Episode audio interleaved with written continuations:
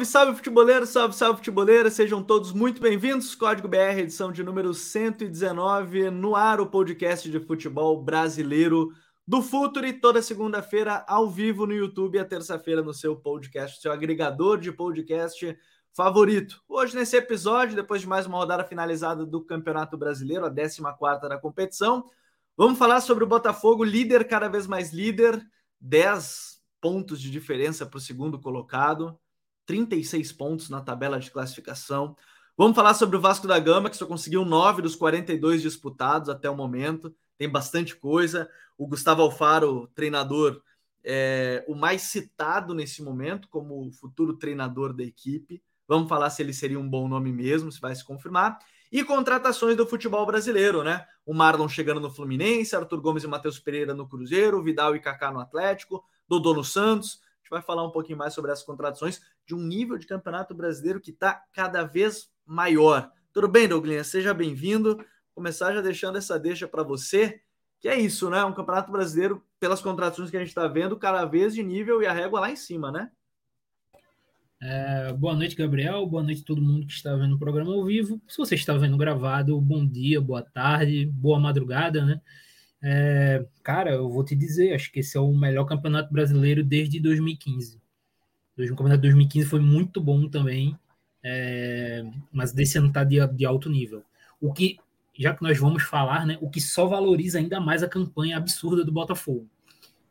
O campeonato estar com esse nível técnico e tático são cada vez mais jogadores de alto nível chegando, como a gente vai falar mais na frente do Marlon, como pode chegar um Roberto Pereira, entre outros jogadores, é, e tático também, com boas equipes jogando, equipes muito bem agrupadas, o Botafogo atingir esse nível de dominância no campeonato é extremamente impactante.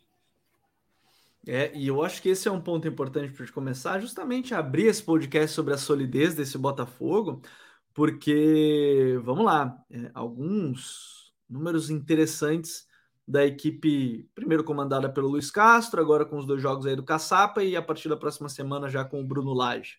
Melhor mandante, melhor visitante, venceu todos os times que estão no G5 hoje do campeonato, mais jogos sem sofrer gols, né? Nove partidas das 14 sem sofrer nenhum gol, melhor defesa, só sete gols sofridos e terceiro melhor ataque, com 24 gols marcados. 12 vitórias em 14 jogos do campeonato. Nesse momento, 10 pontos para o segundo colocado, né? Flamengo e Grêmio, que tem 26, ambas as equipes, a equipe do Botafogo com, com 36. É, eu acho que é importante, assim, a gente já falou em outros momentos aqui no podcast, por isso que eu não quero ficar tão repetitivo quanto a dizer que sim, o Botafogo briga pelo título, porque nem tem porque a gente ficar tendo que repetir isso já que é um fato, né? Então a gente já falou isso em outras edições é, por aqui. Mas eu acho que um ponto importante para a gente falar desse time é que aí a gente entende a estruturação e aí por isso que a gente coloca como solidez, que é um time, Douglas, meio que montado, montado e moldado para jogar dessa forma que a gente está vendo. É um time muito forte fisicamente, é um time muito vertical, é um time que ganha muito a primeira bola, a segunda bola, essa disputa pelo alto. Isso a gente está vendo pelas características dos jogadores. E o mais importante também, né? No final das contas, a gente já falou sobre a solidez defensiva quando você tem um goleiro como o Lucas Perry, mas é a contundência ofensiva. Chegou quatro, cinco vezes contra o Grêmio, foi lá e fez os dois gols. Então é, é um time que Claro que não ia ser da noite para o dia, mas é o Textor parece que ele montou um elenco sabendo que talvez a curto, médio prazo ele ia conseguir ter resultado mais interessante. E foi isso que ele conseguiu. Não é um time barato, né? Acho que muita gente fala disso, ah, porque parece o Leicester. Eu não acho que parece o Leicester, porque o Leicester era um clube que, em relação à Premier League, não tinha tanto dinheiro. O Botafogo, em relação a outros clubes do Brasileirão, tem dinheiro sim, é, mas é um clube que se mostra um elenco muito competitivo e muito contundente em ambas as áreas, né, Douglas? Sim, completamente. É, assim, se a gente for pegar em termos. É, assim, essa comparação com o Leicester é completamente descabida, porque se a gente pega dentro do próprio campeonato, o time de Botafogo é um time caro comparado acho que metade do, da competição. O que não muda o fato que a campanha do Botafogo é absurda. É, acho que o, o ponto principal aqui que tu citou, Gabriel, é a solidez. Eu acho que o, por mais que coletivamente seja muito forte essa equipe do Botafogo, a equipe do Botafogo ela passa, para mim, na minha visão, por cinco pilares. Uhum. Cinco pilares. Que é três, três ou cinco? Três. Seis. Seis. Ah, vai aumentar, daqui a pouco vai aumentar. Vamos lá. Não, é porque assim, no começo tinham sido. Eu vou citar cinco, eu, não, eu vou tirar o Cuesta. Eu ia colocar o Cuesta na lista, mas tá. vou tirar. Vou deixar assim. Tá bem. É o PR, com certeza. As duas extremidades, né? O PR e o Tiquinho, obviamente. Uhum. O Eduardo, que é ah. espetacular. Assim, se o Tiquinho é o melhor jogador de forma. É, acho que unânime da competição. O maior o segundo melhor jogador do campeonato é o Eduardo.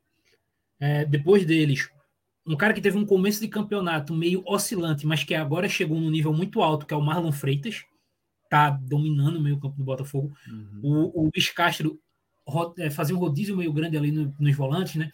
Jogava hora o Gabriel Pires, hora o Danilo, hora o próprio Marlon, o Tietchan. O Marlon não, agora ele tomou a posição totalmente, ele se tornou um pilar disso.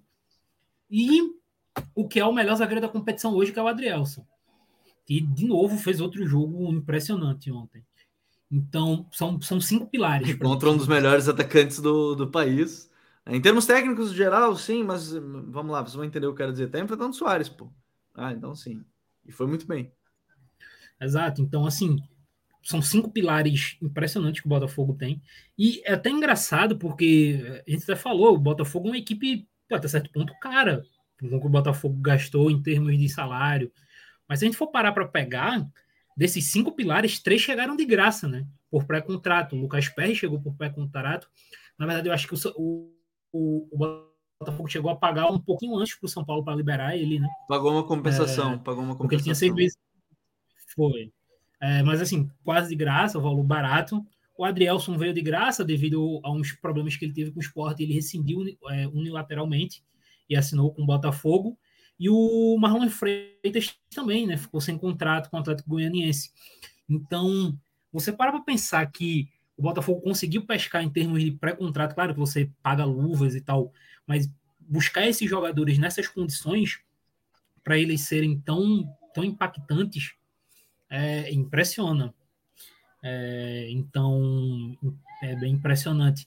E coletivamente esse time é feito para isso. A gente já falou da parte física do time do Botafogo, né, Gabriel? Sim, é sim, todo, sim. todo mundo muito grande, todo mundo com pernudo,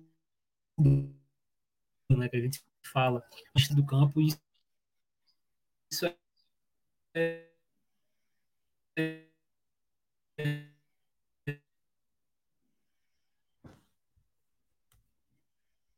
a gente teve um corte com, com o Douglas. Vamos continuar por, por aqui, mas acho que deu para entender bem o que, que ele estava querendo dizer sobre esse, esse elenco da equipe do Botafogo bem, bem montado, bem, bem moldado para tudo isso, sobre a formação do time. E, e aí agora eu, eu vejo pelos comentários, eu, eu vou aproveitar, porque eu vejo pelos comentários no, no próprio vídeo que a gente fez sobre o, sobre o, o Bruno Lage, por isso que eu já quero colocar essa outra pauta aqui, para a gente não ficar tão repetitivo no ponto da equipe do Botafogo, que a gente elogiou vários momentos aqui, a gente vai falar do próximo passo, que é a chegada do Bruno Lage, o Douglas, porque assim, no vídeo eu senti que tinha muita preocupação do Bruno Lage mudar muita coisa. Ao mesmo tempo que eu vi algumas pessoas que entenderam que o modelo de jogo do Bruno Lage não é algo uh, muito distinto do que era realizado pelo Luiz Castro, acho que tem ele é um pouco mais vertical que o Luiz Castro. Acho que ele gosta de ser um pouquinho mais vertical. É, a fase defensiva dele era muito boa no Overhampton na primeira temporada, era muito difícil fazer gol no Overhampton. No Benfica, na primeira temporada, o ataque era muito bom, o João Félix jogando pra caramba como segundo atacante né, naquele time, mas usava muito centroavante, que era o Carlos Vinícius em, em boa parte das temporadas. O Gabriel Pires, que vai reencontrar o Bruno Lage. O Marçal vai reencontrar também, né? O Marçal trabalhou com ele no Overhampton também. É, mas eu acho que a primeira coisa, e de novo, é, não é só aqui ficar elogiar, ah, porque o Texas fez isso, mas é que é importante ressaltar e mostrar como cada SAF é uma SAF diferente. Não é toda SAF que é uma salvação, mas existem SAFs que vão, vão para um caminho que entendem esse processo. Já falar do Vasco, daqui a pouco também é uma SAF e, você, e a situação é bem diferente. Mas o Textor entendeu que precisava de um treinador bem parecido com o Luiz Castro, que não fosse mudar quase nada na, na sua chegada e que tivesse talvez aí uh, experiência na carreira para aproveitar esse momento que me parece que casa muito com o que o Bruno Lage pensa. E eu achei interessante para mim uma coisa, os contrato de seis meses. É contrato porque assim o Bruno Lage ele tem ótimos primeiros anos nas equipes, Benfica e Wolverhampton, e o segundo nem sempre é muito bom. Muita gente fala por conta do relacionamento dele com o elenco. Então eu achei muito interessante esse ponto do, do Laje, porque parece que casa com tudo que o Botafogo precisa nesse momento. Não vai mudar muita coisa, vai manter o modelo de jogo e vai trazer um treinador que está acostumado a lidar com esse tipo de situação, de, de chegar no meio da temporada. Sim. Uh, ele, ele entra no Benfica já no meio da temporada, né? Ele Isso, exatamente. o Vitória. É, e, e, assim, tu estou muito bem o Wolverhampton dele. O Wolverhampton era o seguinte, para quem não acompanhou. O Wolverhampton, na primeira temporada do Bruno Lage, teve uma das melhores defesas da Premier League, em compensação, teve um dos piores ataques. Era a equipe do, do 1x0, era um golzinho por jogo, e era uma equipe que se defendia. Era a bola no Raul Jimenez, né, que era o 9, é. e, e, o, Podência, o Podência, eu acho. Adama, e o Adão lado direito, ah, exatamente. Era uma equipe que era basicamente, nesse ponto, parecido com o Botafogo, que era uma equipe muito física. Era uma equipe, Sim. o Wolverhampton dele era uma equipe muito física é, dependia muito disso, de duelos, vencer duelos, é, defendia muito próximo ao seu gol, né? É, e é interessante ver que no Wolverhampton, ele, em muitos momentos, ele jogou com três zagueiros, né? que na maioria dos momentos ele jogou com três zagueiros. Jogou sim, com sim, sim. Com, com o Marçal nessa linha de cinco, inclusive. É, não acho que ele vai fazer isso no Botafogo, mas acho que é um, é um fator que a gente pode citar. No Benfica, na primeira temporada, ele usou o João Félix, como citou, nesse segundo atacante, digamos, ali atrás, muito de Seferovic. E aí, se a gente for fazer a comparação, o João Félix, entre aspas, do Botafogo nesse momento, talvez fosse o Eduardo agora, que é esse meia barra segundo atacante que entra muito na área, que tem essa participação muito direta com o gol. É, então, acho que dá para encontrar algumas semelhanças, principalmente com o Overhampton dele, em termos principalmente físicos. Acho que defensivamente o Botafogo vai seguir dominante. Eu acho que a minha preocupação maior é ofensivamente, que ofensivamente o Wolverhampton dele era muito engessado. Como citou, bola no Jimenez, é, o Adama ganha metros correndo, mas não tinha muita, muita variação, muita coisa. Então, é, esse talvez seja o meu grande ponto de preocupação aqui. Mas defensivamente o Botafogo, teoricamente, vai seguir dominante. É, na fase ofensiva, acho que talvez. Para mim, o, o, contexto mais parecido ao do Benfica, de fato, porque ele pega em meio de temporada, o Benfica que já era mais, mais forte e que acho que ele vai manter muita coisa de estrutura com bola. Um Gabriel Pires voltando aí vai ser o, o titular ali. Ele, ele fazia uma saída com três, muitas, muitos momentos, né, um jogador à frente. O vídeo está completinho aqui no canal, inclusive, no, no, no youtube.com/barra para quem quiser acompanhar. Vou deixar o link na descrição depois, para quem quiser ver. Mas eu acho que em termos Defensivos vai se manter também, como o Douglas falou, bem dominante. Acho que ofensivos a gente vai ver mais Benfica do que do que o Overhampton de novo, porque o, o contexto do Overhampton em Premier League é, é time defensivo, né? É um time que vai buscar contra-ataque, transição. Foi assim com o Nuno Espírito Santo em outros momentos. É um lançador, que era o Rubem Neves, o, o Raul Jimenez ganhando disputa pelo alto, um segundo atacante, às vezes às vezes um 3-4-3, né, com dois pontos de mais chegada, como era o caso do Adama, às vezes um segundo atacante, um 5-3-2. Acho que o contexto mais parecido do Benfica. Mas por isso que eu digo, eu gostei da parte do contrato de seis meses. Que aí você mantém, até porque me parece que a ideia do Bruno Lage nem é um, um trabalho a longo prazo no Brasil. Fiquei com essa impressão. Já quando ele estava negociando com o Galo, se falou que ele estava pensando na Europa. Quando ele estava negociando com o Botafogo, se falou sobre isso. Eu acho que o Textor teve um bom poder de convencimento também falando da questão abrir portas para Crystal Palace e Lyon. Né? O Crystal Palace foi que anunciou há pouco o Roy Rodson né, como treinador para a temporada, mas pelo menos abre portas aí, querendo ou não, para a questão do Bruno Lage, que recebeu sondagens do Girona, se eu não me engano, na, nessa temporada ainda, enquanto estava negociando com, com o Vasco, com o, com o Botafogo. Mas eu, eu, eu vejo como uma mudança interessante aí do, do, do Botafogo, que não vai ter uma mudança muito grande em estrutura, e vai contratar um treinador aí que acho que vai ter experiência para lidar com esse momento. É, porque, de novo, acho que em um outro momento talvez a, a régua vá subir do campeonato, talvez, mas eu acho que o Botafogo mantendo já 10 pontos de diferença já é um, um, um valor muito considerável de diferença assim, de, de pontuação. Mas tô curioso para ver a partir de agora a, a estreia do, do Bruno Lage aí na, na equipe do Botafogo. Douglas, eu falei que SAF, nem toda SAF é salvação, né? Não, tem SAF que funciona bem, tem SAF que é, não funciona tão bem. Hoje dá para dizer que a SAF do Vasco é uma que não funciona muito bem, né? É uma SAF que eu não acho que os nomes contratados, boa parte, são ruins, mas eu acho que foi mal pensado esse processo.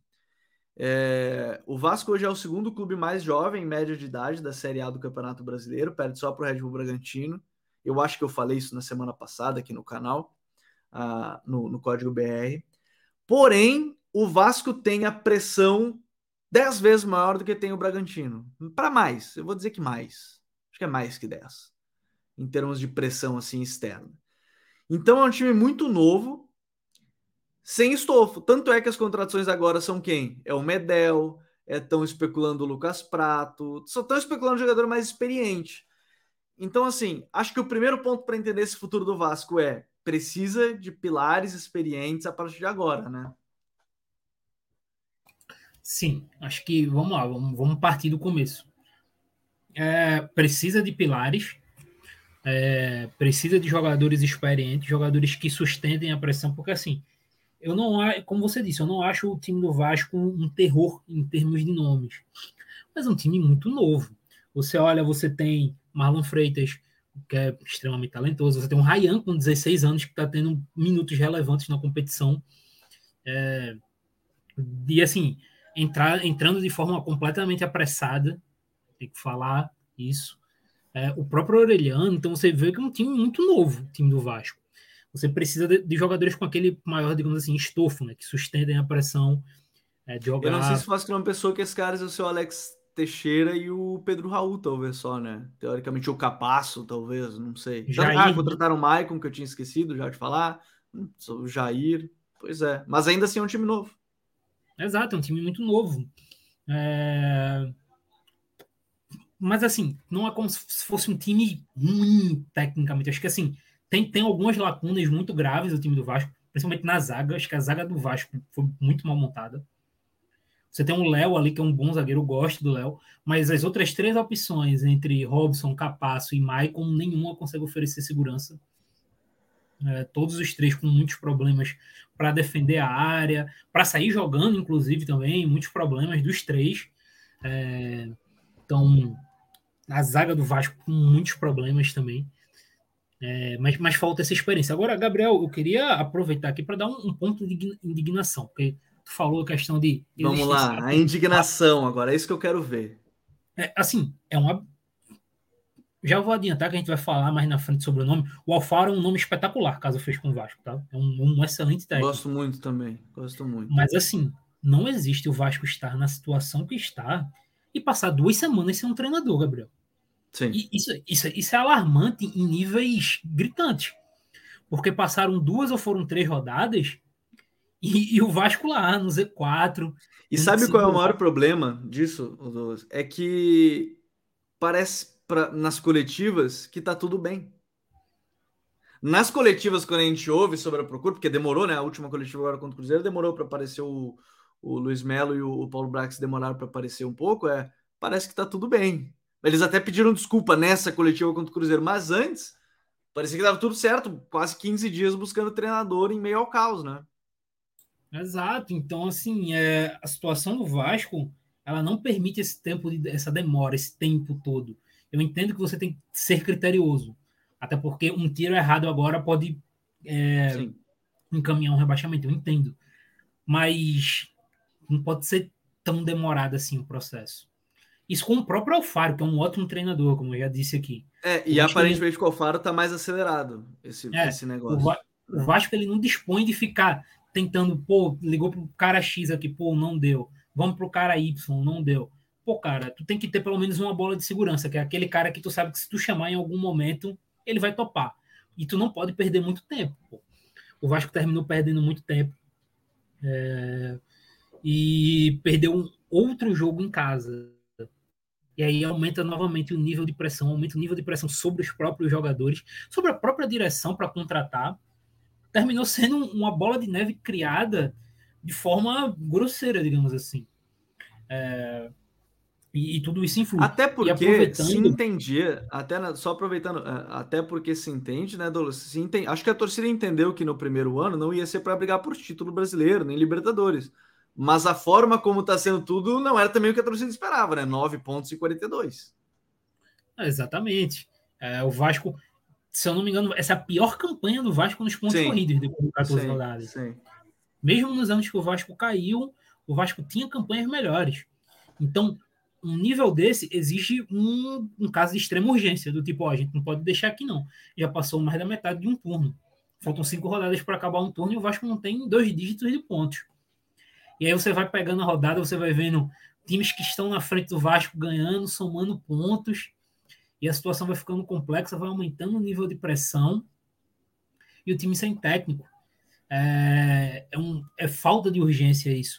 E aí você tem o time sem contratar, é, sem contratar o seu treinador, com seus jogadores, como a gente falou no início aqui, é, com quase que em face de aceitação na 14 rodada. O Vasco perdeu o jogo contra o Cruzeiro, chegou uma hora no final do jogo que os jogadores do Vasco pareciam anestesiados. Um jogo sem torcida do tipo, pô, acabou. E é, você tem um a coletiva do Léo, a coletiva do Léo depois do jogo contra o Cruzeiro é bem sintomática quanto a isso, né? Bem sintomática. Exato bem sintomático. Então, assim, não, não, pode acontecer uma situação dessa. Se você tivesse um treinador novo, talvez uma injeção de ânimo maior poderia ajustar alguma coisa. Agora não, agora o Vasco vai ter que. É, o gigante da colina vai ter que escalar a colina todinha de novo.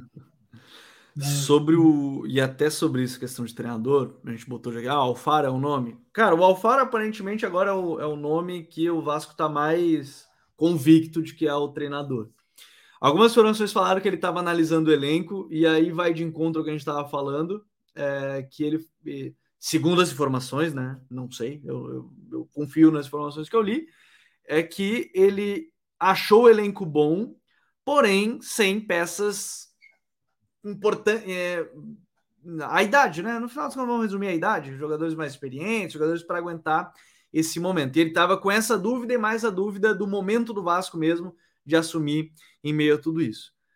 Bom, ponto, vamos lá. Quem é o Gustavo, o, o Gustavo Alfaro? Cara, o Gustavo Alfaro, para quem viu a Copa, para quem pôde acompanhar a Copa do Mundo, quem acompanhou o guia tático do Futre, o Douglas, inclusive, que fez o texto do Equador, na seleção do Equador, pode falar um pouco mais sobre isso, mas trabalho dele no Boca é mais ou menos parecido até com, com a questão do Equador, porque time defendendo sem precisar ser lá em cima, num bloco médio, marcação bem forte, mas não é lá em cima. Usava muito bem o espaço às costas da defesa adversária. É um treinador que entende muito bem o contexto e trabalha muito com jovem, né? No Seleção do Equador trabalhou principalmente com muitos jovens, sem muita preocupação assim com, com, com a idade do jogador. Ele queria desenvolver o atleta, se ele tinha qualidade, botava para jogar claro, tendo pilares e, obviamente, sendo diferente um contexto de trabalho de seleção. Seleção do Equador que está muito consolidada no cenário sul-americano. Hoje, sem sombra de dúvida, é a terceira, quarta força do futebol sul-americano em termos de desempenho, junto com o Brasil. A gente coloca Argentina, Brasil, é, Uruguai e Equador, ou Equador e Uruguai, você pode escolher, pelo menos na minha opinião.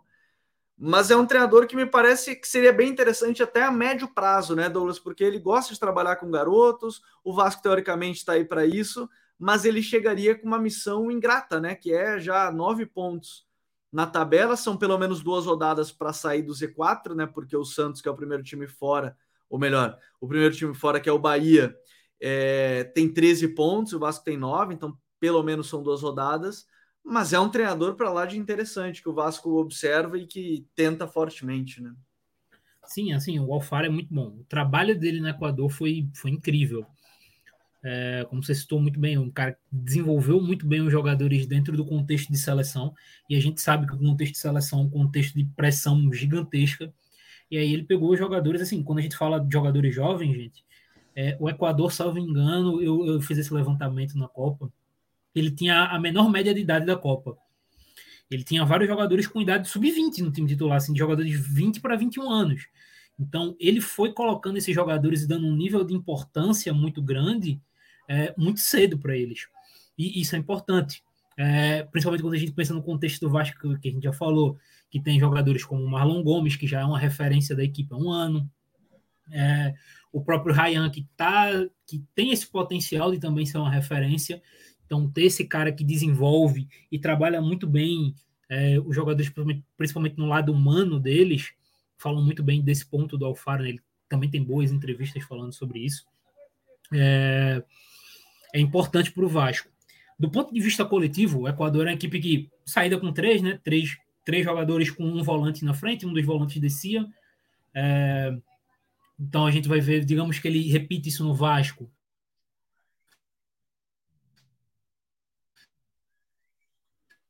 Deu uma pequena travada aí no Douglas. Aí já, novamente, no Matheus. Agora sim. sim. Opa, voltou. Agora sim. Voltei. Saída, parou, parou onde? Travou onde?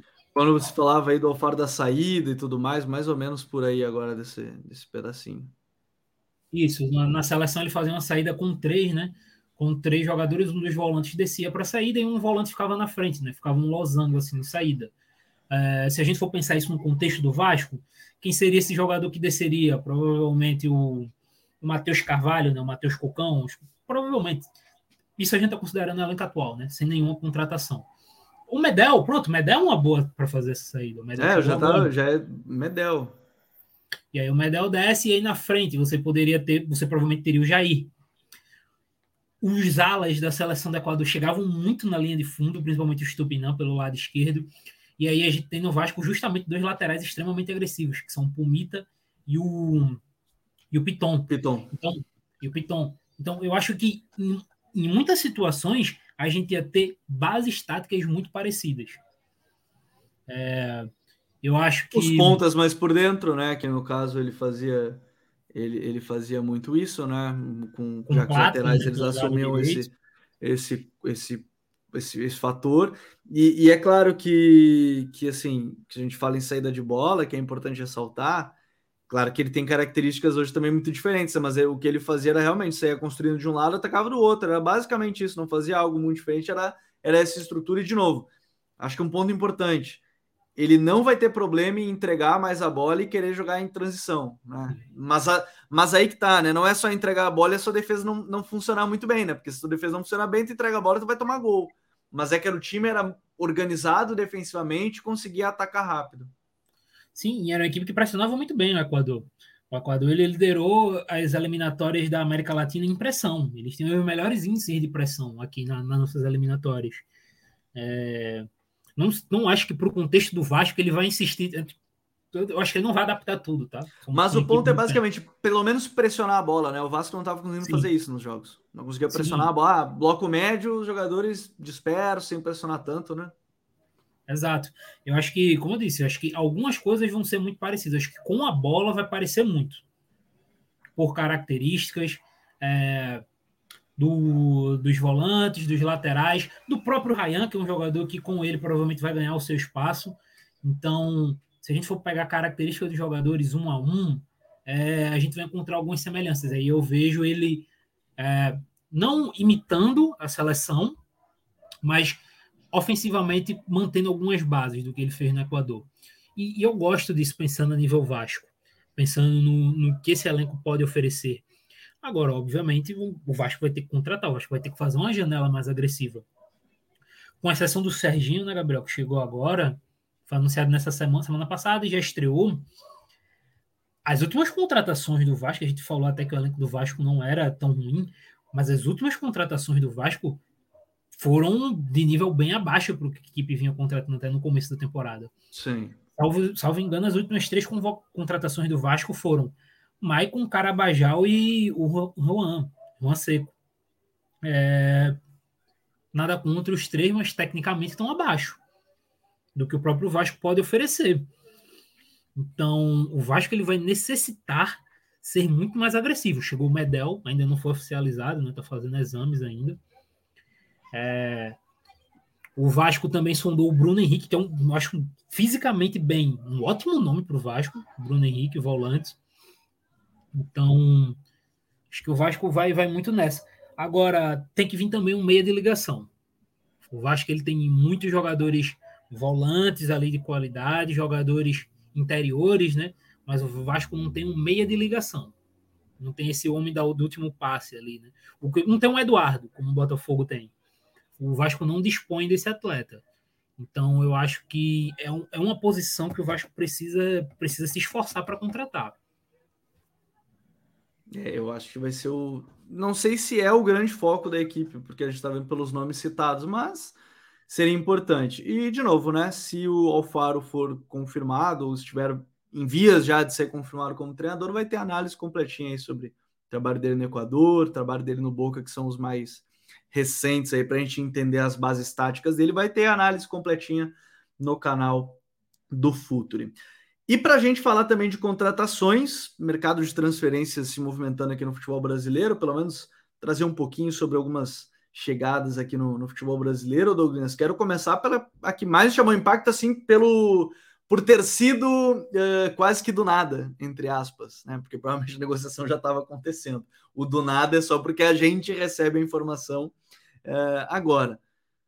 Arturo Vidal no Atlético Paranaense. O Kaká zagueiro, pô, até parece que eu tô desmerecendo o Kaká porque ele tá aqui, mas assim, foco mais nessa questão do Arturo Vidal, que me parece uma contratação interessante. Assim, ele não fazia grande temporada no Flamengo, né, desde a sua chegada. Eu acho que a gente pode considerar tudo isso, mas ele vem para um contexto onde ele vai ser uma peça principal, diferente do Flamengo, que ele chegava não para ser o jogador principal, mesmo que o nome impactante que fosse naquele time do Flamengo, ele não ia entrar automaticamente. Não acho que vai entrar automaticamente no Atlético, mas ele já chega com um impacto bem diferente. Pode fazer para mim uma bela dupla com, com o Fernandinho.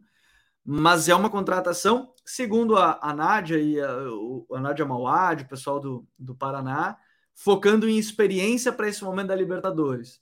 E parece que esse é o foco, obviamente, do Atlético, né? Libertadores da América, aproveitar que o Vitor Roque fica até janeiro, né? Tem, o, tem um Fernandinho que esse ano ele vai jogar mais partidas, ele já falou, o próximo ano ele deve jogar menos partidas na, na temporada, deve ser esse o contrato dele. Tem jogadores aí de, de bom nível para tentar beliscar e, quem sabe, sonhar com, com voos maiores na Libertadores. Mas para mim é uma contratação que gera muita curiosidade, porque ele não é mau jogador, mas ele estava no momento ruim desde que era no Flamengo. Ok, mas eu tenho muita curiosidade, Luiz.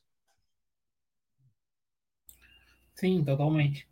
É, eu, eu gosto, assim, eu sou fã do Vidal, né? Um cara que eu era fãzaço na época de Juventus. Realmente no Flamengo não rolou. Acho que o principal ponto do Vidal no, no Flamengo, e aí a gente traz essas interrogações né, para o Atlético Paranaense, foi, não foi na parte técnica, foi na parte física. O Vidal no Flamengo ele parecia estar numa rotação abaixo fisicamente. É, mas tecnicamente é um jogador impressionante. É um cara que tem uma facilidade muito grande de se associar, um cara, um homem de jogo grande, né? É, nos jogos importantes do Flamengo na última temporada com o Dorival, quando ele entrou, ele não, não fez feio, né? Ele foi bem útil, inclusive. Acho que assim, o grande porém aqui do Vidal no Flamengo foi o 2023 dele, que foi muito ruim. Mas o 2022 dele tava, foi bom. É porque o time do Flamengo estava muito encaixado sobre o Dorival e não tinha como ele ser titular. Mas quando ele entrava no segundo tempo, ele não entrava mal. Então, eu gosto dessa contratação. Acho que é um cara que agrega em, em elenco, agrega em experiência, é um jogador extremamente inteligente dentro de campo. É, mas eu estou muito curioso também para ver o Kaká, Gabriel. Porque eu, você sabe... precisa de um zagueiro, né? Tá precisando Exato. de um zagueiro. E assim, eu não, eu não lembro, eu não acompanhei o, o Kaká na época agora no Japão. Não vou dizer que eu assisti, não, não tive a oportunidade ainda. É, mas quando ele sai do Brasil, ele sai do Cruzeiro, ele sai como um jogador extremamente promissor, um jogador grande, é, jogador veloz, ganhava alguns duelos pelo alto, que é justamente o que o Atlético precisa. Se a gente vai para a zaga do Atlético, né, Gabriel? É uma zaga lenta. Uma zaga que Sim. tem Matheus Felipe, Thiago Heleno, Pedro Henrique. Está com vários problemas físicos, o Thiago Heleno, esse ano, né? Exato, então precisa de jogadores que consigam correr ali nessa última linha defensiva. Então acho que o Kaká ele termina cumprindo bem esse requisito e tem, tem sua imponência física, então acho que pode ter um bom encaixe. Principalmente a gente pensando que o Wesley, em vários jogos, né, é, atua com três zagueiros. Em vários jogos ele tem atuado com três zagueiros. Então, pode ser você ter uma alternativa ali. Você tem um, um cara como o Thiago Helena ali, numa linha de três, mais pelo centro, sendo precisando correr menos. Você tem um cara como o Kaká correndo pelo lado direito, já, já é algo, né? Já, já cresce. É, um, eu, são contratações que eu confesso também que eu tô bem curioso para para ver, porque eu acho que são nomes que são o Vidal menos em termos de não é uma posição em, que precisa o, o, o, Atlético, mas quando você contrata o cara como Vidal, obviamente ele vai jogar, mas o Kaká sim, uma posição que o time, time precisa. Por isso que eu tô bem curioso quanto quanto a isso. No Fluminense, o zagueiro Marlon tá de volta, né? Ele é ele é cria de Xerém, né? Não tô não tô maluco, ele é cria de Xerém Jogou no Barcelona, teve uma passagem rápida pelo Barcelona, jogou no Sassuolo e no, e no Shakhtar, junto com o Roberto De Zerbi, e chega para um Fluminense, para mim, numa posição também carente. A gente comentou isso na semana passada, eu e Vini Dutra aqui no, no Código BR, Douglas.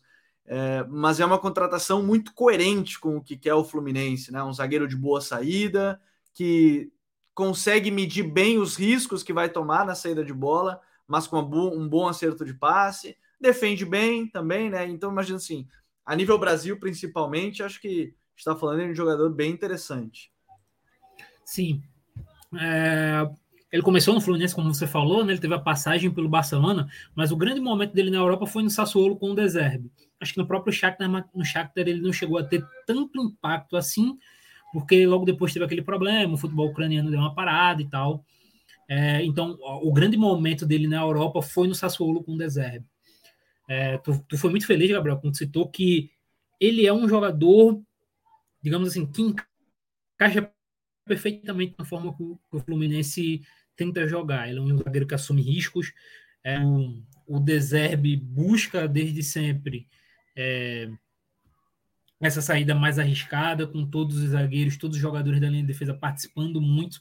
Então, ele fez isso durante boa parte da, da carreira dele na Europa.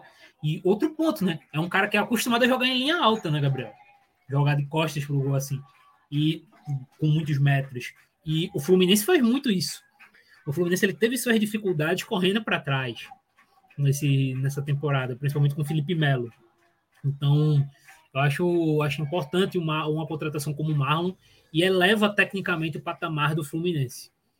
Acho que o Fluminense precisava de contratação contratação, contratação de impacto. Acho que o Fluminense ele foi muito bem até agora.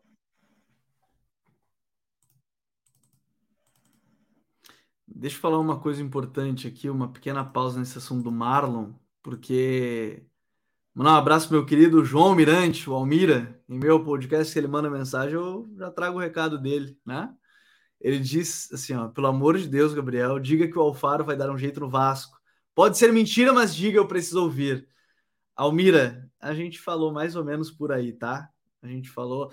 Não sei se ele vai salvar do jeito que você quer nesse momento, mas eu acho que seria um belíssimo nome, tá, Almira? Abraço para ti, nosso querido João Almirante, grande parceiro. É, por isso que a gente corta em meio à, à conversa aqui do Marlon, mas é que o recado dele tem aqui chegando, um grande amigo nosso. Almira, acho que acho que dá. Eu, acho que seria uma boa Alfaro, tá, Almira? Seria uma belíssima contratação. Não sei. Agora, se eu tô mentindo ou não, você vai ter que descobrir com o tempo. Mas acho que não. A gente está falando bem, bem sobre, sobre o Alfaro. Mas essa questão do Marlon acho que vai ser muito por essa lógica. Assim, é um é jogador de impacto muito grande no sentido de saída de bola que o time precisava, né? O Felipe Melo hoje em dia consegue mais em lançamento longo, o Manuel não era esse zagueiro. Então você tem um, um jogador desse desse tipo, né, desse perfil, acho que funciona muito bem, né, Douglas? Acho que funciona muito bem para o que pensa o Fluminense. Sim, muito. E, e, assim, Gabriel, boa janela do Fluminense até agora. Com o Léo vindo do Tulu, com meia muito criativo, o Fluminense talvez não precisasse de, de, desse jogador em específico, mas um jogador extremamente talentoso, que agrega. Você ter jogadores talentosos no elenco é importante. Independente de qualquer coisa, o cara é talentoso, uma hora ele vai jogar e você também agrega o Marlon, acho que é importante aí para o Fluminense. O Fluminense faz um começo de janela muito bom. Gosto também, gosto porque acho que o Diniz precisava disso no final das contas, né? Precisava de um elenco pelo menos um pouquinho maior, né? Ele precisava para esse momento da, da temporada. Bom, Além disso, é, a gente tem um, um outro clube que está com uma situação mais complicada, que é o Santos. Eu coloquei só o Dodô aqui como exemplo, Douglas, porque o Dodô já foi anunciado né, pelo Santos, que é uma posição importante ali na, na lateral esquerda. O time está falando de, de contratações ali para o meio, que pode ser o Rodrigo né, Salazar ou o Roberto Pereira, né, uruguaios e argentino, respectivamente. Gosto das contratações também, é, porque eu acho que o Santos entendeu que agora vai precisar contratar. O nível do campeonato subiu, o elenco do Santos hoje talvez não seja tão qualificado assim para enfrentar o, o, campeonato, e a janela mostrou um certo tom de ó, precisamos de um time mais competitivo, mais jogadores, e eu acho que está sendo essa lógica, né? Sim.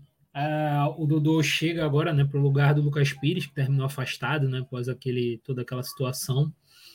É, acho que o, o Dodô é um cara que eu esperava um pouco mais na carreira dele, mas que ajuda o Santos. É um cara que vai manter um nível, um nível de regularidade bom ali pelo, pelo lado. É um lateral que Agora, bom destacar, ele não é um lateral de chegar muito à linha de fundo, né? O Dodô, inclusive, ele é muito mais de, de base, de construção, de jogada. Agora, e termina agregando, né? Mas, como eu disse, vai ser um cara que vai manter a regularidade ali. Agora, eu gosto muito da opção do Roberto Pereira no. no... Pô, eu acho que ele encaixaria em várias equipes aqui do Brasil. Várias Sim. equipes do Brasil. É, vamos fazer uma comparação com um jogador que a gente acabou de comentar, Gabriel. Em termos de características, o Pereira lembra muito o Vidal. Inclusive, quando ele. Não atingiu o nível do Vidal, mas é um jogador de característica muito parecida, né? Muito parecida. Então, esse cara que vai dar esse dinamismo no meio-campo, vai estar o tempo todo participando do jogo. Inclusive, esteticamente, ele parecia muito com o Vidal antigamente mesmo. Até o visual dele era muito parecido com o Vidal. É, mas é um cara que chega para dar essa dinâmica que o Santos precisa no meio-campo. Né? O Santos não tem esse volante de dar essa dinâmica. É, o cara que vai participar muito do jogo, tocar na bola em vários locais do campo, né? É, até surpreende positivamente o Santos ser, a, pelo menos que vazou a informação, a primeira equipe brasileira que busca o Pereira, né? É, e como você disse, ele é um cara que encaixaria em várias outras equipes. Fazendo uma comparação com um rival local, né? Um rival de cidade, de cidade não, né? De estado. O, o Corinthians precisa de um meio campo como o Roberto Pereira. Esse cara que dá essa dinâmica. Então, o Santos trazer esse tipo de, de jogador, a contratação, o Cruzeiro precisa desse tipo de jogador, que a gente vai falar mais na frente. Então, o Santos trazer o Pereira é uma contratação muito boa para o que a equipe precisa e uma contratação de impacto, tecnicamente. Porque é um cara que chegaria para jogar em várias outras equipes. É, e o Dodô chega como aquele jogador de boa experiência, né, em Série A, boa qualidade técnica, acho que isso é inegável, não estava jogando no Galo, então, assim, o Lucas Pires está num momento complicado, apesar de ter um potencial para mim enorme. O Lucas Pires, acho que sentiu esse momento de pressão, sentiu o momento de pressão. O nível dele caiu muito nos últimos meses. Então, acho que é uma boa ter um jogador de um pouquinho mais estufo aí no, nessa questão. Mesmo que o Dodô não seja um jogador tão velho assim, né? A gente tá falando de jogador de estufo porque já tem bastante experiência em minutagem em Série A. Não tem 30, né? Acho que ele não tem. É, 30. não, ele não tem 30 anos. Então, assim. É... Mas é mais no ele tem, pô, tem sim, tem 31. E agora, agora eu fui derrubado. Eu, eu estou impressionado que o Dodô tem mais de 30 anos nesse momento que a gente está fazendo o podcast. Na minha cabeça ele tinha uns 28, 29, mas tudo bem. Dodô, você é um pouco mais velho do que eu imaginava. Então, mas entra nessa lógica. Jogador mais experiente, jogador que talvez seja importante para esse momento complicado do Santos, que é, nem a gente vai falar falar do jogo aqui, porque acho que a gente vai entrar num ponto da arbitragem, que é o grande ponto daquele jogo, e eu acho que seria muito pouco para uma rodada que foi tão boa de campeonato. Mas o meu grande ponto é a arbitragem no futebol brasileiro é ruim para todo mundo. Muito ruim. É só isso que eu tenho para dizer sobre ele. Nem vou entrar no mérito do jogo, mas foi uma vitória importante para o Santos. Não vou entrar nem no mérito da questão que eu acho que não foi pênalti e tudo mais, mas nem quero entrar nessa, nesse nuance. Eu quero gravar qualquer momento um The Pit que a gente fale mais da arbitragem é, voltando a falar de Santos, Gabriel, eu acho que o grande ponto aqui do Santos, para além das contratações, é o mercado de saídas. Porque tem, tem é, um jogador específico que todo mundo sabe quem é o jogador que, se acontecer de sair, de ser vendido, o Santos ele corre risco grave de queda, que é o Marco Leonardo. Todo, todo dia, a cada dois, três dias, é uma especulação de um time europeu interessado no Marco Leonardo do começo de janela para cá, a gente teve Lazio, Roma e Sporting, se eu não perdi as contas. Não sei uhum. se teve outro. Então, a partir do momento que o Santos considerar ou vender o Marcos Leonardo, é... a situação complica muito, porque é um cara que garante gols. A gente tu falou aqui do jogo de ontem, foram dois gols e uma assistência. Então, é o cara, é o, é o cara que ganha jogos para o Santos. E dificilmente, dificilmente o Santos vai conseguir repor um jogador desse, nesse exato momento. É, o David então, Washington teria que já sair estourando nesse momento, né? E, que seria uma pressão desnecessária em cima dele. Mais um que seria uma pressão desnecessária em cima do, do jogador. E para a gente fechar, vamos falar do Cruzeiro, que aparentemente está em vez de anunciar o Arthur Gomes. E o Matheus Pereira está numa negociação bem boa, pelo, pelo que tenho lido do, do nosso querido colega Samuel Venâncio. Dois nomes que precisam o Cruzeiro, né? O 9 para fazer esses gols de tanta chance que cria, e esse meio atacante aí que, olha, cairia com uma luva também várias equipes do Brasil, Douglas. O Arthur, né, eu, eu, o Arthur, o Pepa conhece, né? Muito tempo em Portugal. É um cara que jogou muito bem no Estoril antes de ir para o Sporting, é, como aquele extrema aberto pelo lado esquerdo. É, e no Sporting, né, quando ele sai do Estoril e vai para o Sporting, o Arthur jogou em vários. Jogou nas duas extremidades, direita e esquerda. Jogou como ala, inclusive, no, esquema com três zagueiros do Rubem Amorim, pelo lado direito e pelo lado esquerdo. Um jogador de velocidade, que tem um drible muito bom em velocidade, correndo com a bola. É, tenta manter sempre ela pelo, com o pé direito, né? ele não trabalha bem com o pé esquerdo. E num Cruzeiro que tenta ter muito campo aberto, né? principalmente o Bruno Rodrigues está jogando de nove, tem um cara como o Arthur Gomes pelo lado direito, e aí você teria talvez um outro jogador pelo lado esquerdo, que pode ser o Matheus Pereira, que a gente vai falar mais na frente. Você tem esses três, por exemplo, puxando uma transição, é, velocidade habilidade o tempo todo. Então, é uma contratação que é interessante pensando. E caso o Cruzeiro traga um 9 e o Bruno Rodrigues volte para o lado esquerdo, o Arthur Gomes pode jogar aberto pelo lado direito. Ele não se sente tão confortável como ele se sente jogando pelo lado esquerdo, mas ele consegue jogar por ali, zero bronca. Agora, a grande parada aqui, Gabriel, o que muda o Cruzeiro de patamar é uma possível chegada do Matheus Pereira. Matheus Pereira, é, não, é tecnicamente, é muito bom. É muito bom. É muito bom jogador. Um jogador extremamente inteligente, um jogador que bate muito bem na bola, um jogador habilidoso. Um jogador que teve uma campanha muito boa na Premier League com o West Bromwich, apesar da Ainda queda. jovem, né? 27 anos não é um jogador velho, né? Exato, então, e que chega no auge, né? No auge físico e técnico da carreira. Porque ele tá muito bem na Premier League, e aí tem, tem aquele impacto, né, para muita gente, que ele talvez tenha sido um dos primeiros nomes, claro que agora mudou muito o patamar de jogador, mas naquela época foi um jogador titular e bem de uma equipe de Premier League que deixa para ir rumo à Arábia. E ele vai muito bem na Arábia. Não é esse tipo de jogador que, pô, o Matheus chegou na Arábia e foi muito mal. Não, ele jogou muito bem lá. Então, ele é um cara que vive o seu momento, o seu auge, vivia seu auge técnico e físico, e chega no Cruzeiro agora, chegaria no Cruzeiro para fardar ali, aberto pelo lado direito, e que muda completamente o patamar do Cruzeiro, tecnicamente. É, Eleva tô, muito. Tô bem curioso, porque é, para mim é um baita meia, poderia funcionar muito bem com o Matheus Vital, tirar um pouco do peso da construção para o Vital, poder jogar um pouco mais recuado, ajudar nesse sentido, ter variação mesmo, né, na necessidade. Eu, eu gosto muito.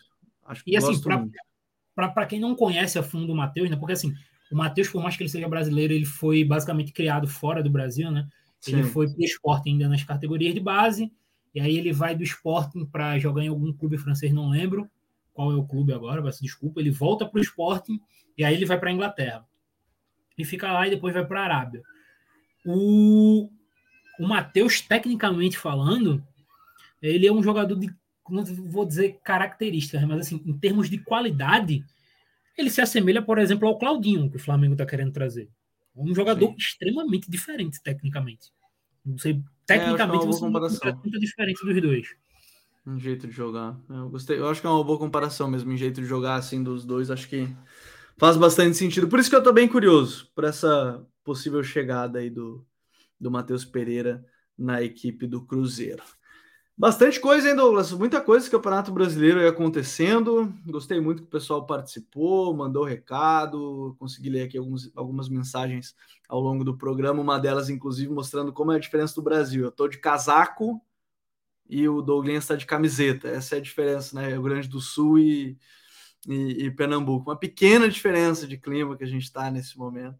Mas foi legal, mais um episódio com bastante coisa boa para gente, a gente comentar por aqui. Espero que todos tenham, tenham gostado.